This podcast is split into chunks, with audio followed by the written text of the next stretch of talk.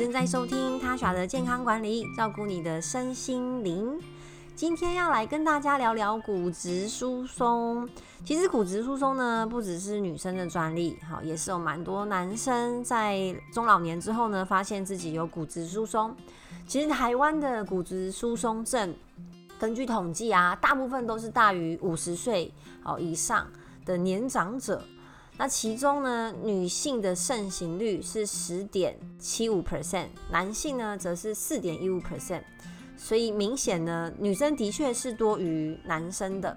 好，那我们就先来讲一下为什么会有骨质疏松症。那我们的骨头是怎么运作的呢？那男生就算是只有四点一五 percent，也绝对不能疏忽这件事情哦。首先呢，我们的骨头啊，在母胎的时候就不断的在发育。然后会一路的生长，可能到国高中，对不对？那在这过程当中，其实一你就算之后啊，不再继续长高，好，你的骨头的骨质组骨质组织的细胞，它其实也是一直有在作用的哦。那如果跟骨质有关系的，其实主要就两个细胞，一个是破骨细胞，好，一个是造骨细胞。所以就如同它们的名字一样，破骨细胞主要是把旧的细胞回收，把它破坏掉。造骨细胞呢，就是帮我们增加骨质，那他们会有啊互相的作用，因为就很像太旧换新这样。像小朋友啊，他们因为啊还在生长发育，然后生长激素比较多，如果他认真睡觉的话，然后这时候爸妈通常也比较注重小朋友的营养，所以在这个时候呢，他们的骨质是比较柔软，也比较有弹性，然后造骨细胞是非常的活跃的。那一直到我们呃可能发育期过了国中啊，男生比较晚一点，可能是高中，慢慢的破骨细胞跟造骨细胞的呃活跃程度会差不多，所以我们到成年了之后呢，哎骨质就比较结实，那也会几乎不太不太成长啦，但其实这时候你的你的骨质还是不断的在太旧换新。那到了中老年之后呢？哦，可能是因为营养，哈，跟年纪当然也有关系，还有女性的更年期，我们的破骨细胞的活跃程度，慢慢的就会大于我们的造骨细胞。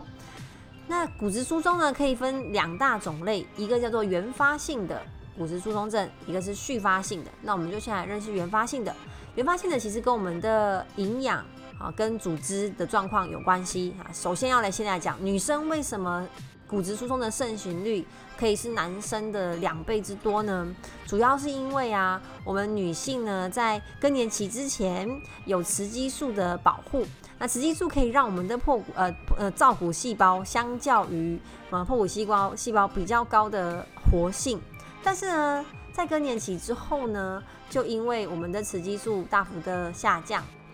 所以啊。啊，你的骨质就会更加的流失严重。那常常发现的时候呢，哦，就已经可能是骨质疏松了。那我要跟大家说，其实骨质疏松这件事情呢，绝对绝对是预防胜于治疗的。因为一旦真的发生了骨质疏松，你要花更多更多的力气，好，甚至还要搭配运动，好，去把这个骨质。赢回来，而且就算付出了很多努力，可能成效也不是这么的好，因为毕竟这时候雌激素已经大幅的。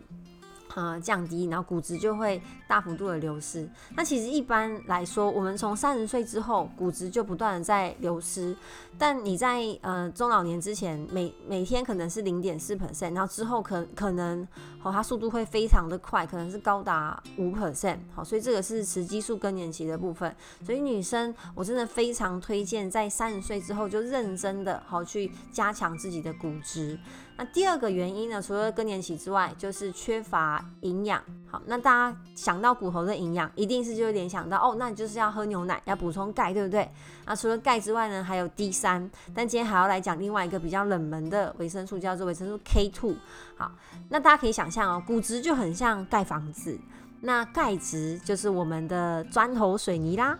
那 D 是什么呢？哦，D 就是负责盖房子的这个工人，所以他是不是非常的重要？他就会负责搬送我们的钙质到他觉得需要的地方。那维生素 K 是谁嘞？维生素 K 就是把这些钙质牢牢的粘着在一起的，你可以把它想象成填充物或是粘土，好都可以。所以呃，钙质跟维生素 D 三 K two 啊，其实 D two 也可以啦，就是钙质、维生素 K 跟维生素 D，其实这三者都非常的重要。那现在呢，因为大家的饮食是不是比较容易喝到甜的饮料，或是你吃甜点，或是一些加工食品啊、烧烤的东西、炸物这些。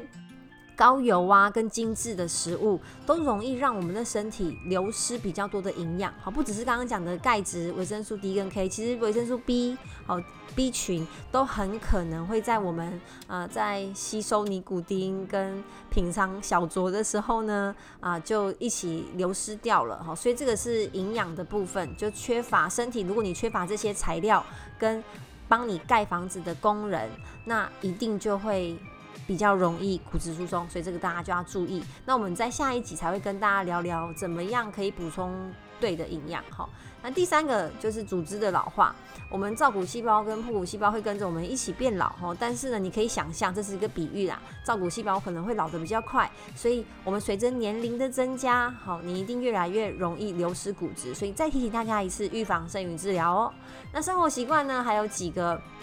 几种生活习惯特别容易造成骨质疏松，哈，啊，除了刚刚提到的，啊，你挑食之外呢，好，还有不爱运动，因为运动跟骨质也有关系，所以大家可以再想象哈，我盖房子，好，有工人搬了砖块，用粘土粘在一起。但是呢，如果你没有在施加压力的话，它可能就不会这么密合，对不对？像我们如果要铺瓷砖地板，是不是要确定说它有密合，不能敲起来是空心的？那运动呢，就有点类似像这样子的功能，好去刺激我们的造骨细胞。所以不管你是跑步哦，还是游泳，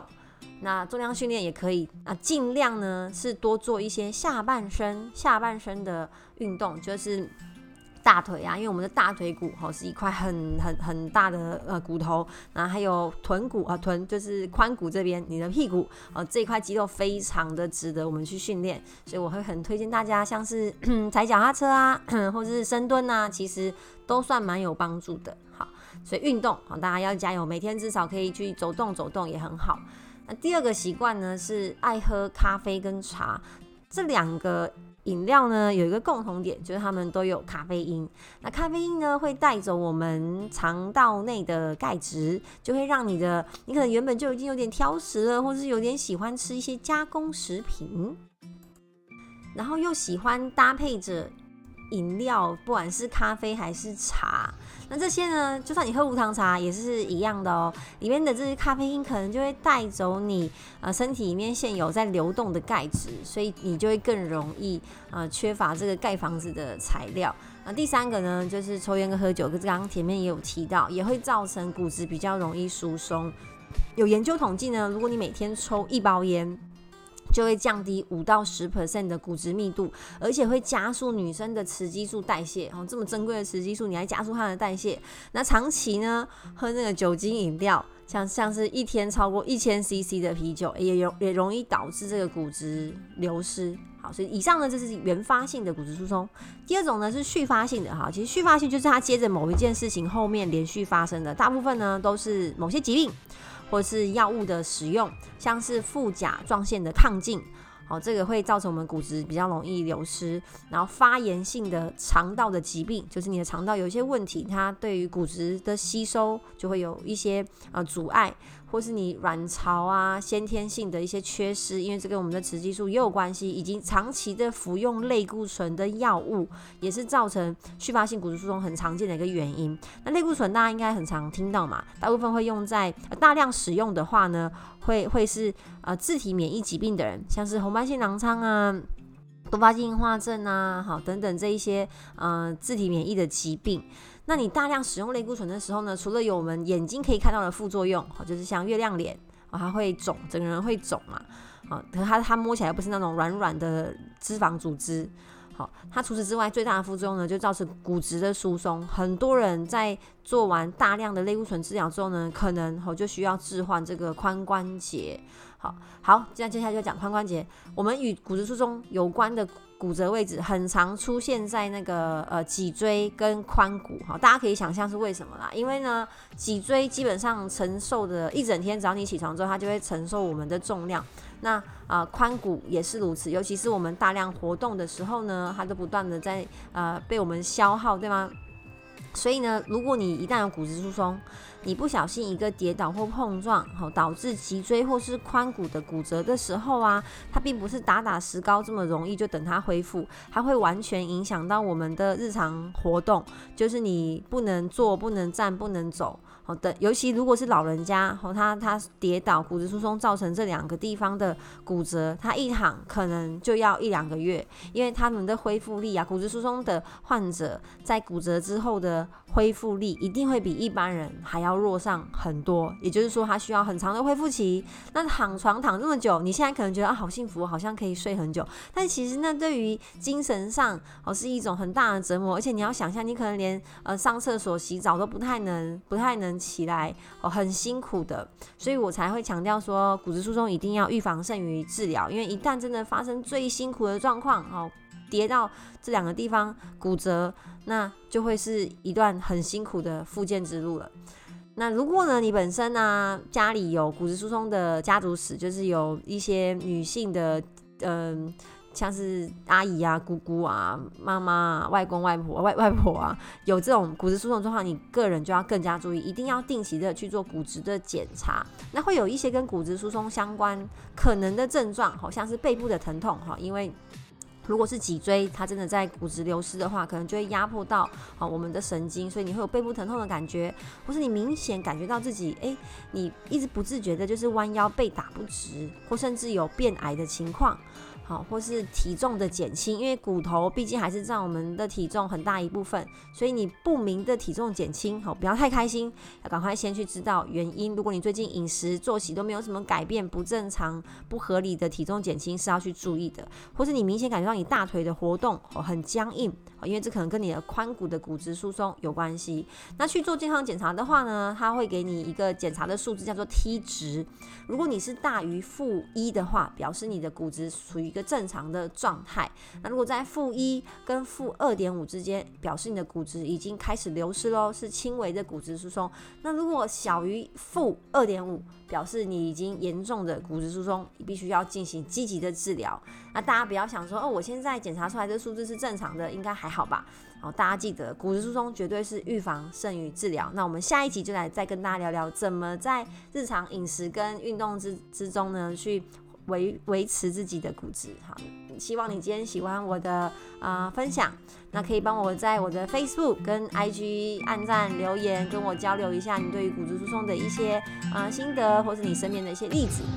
那我们今天就到这边喽，下次见，拜拜。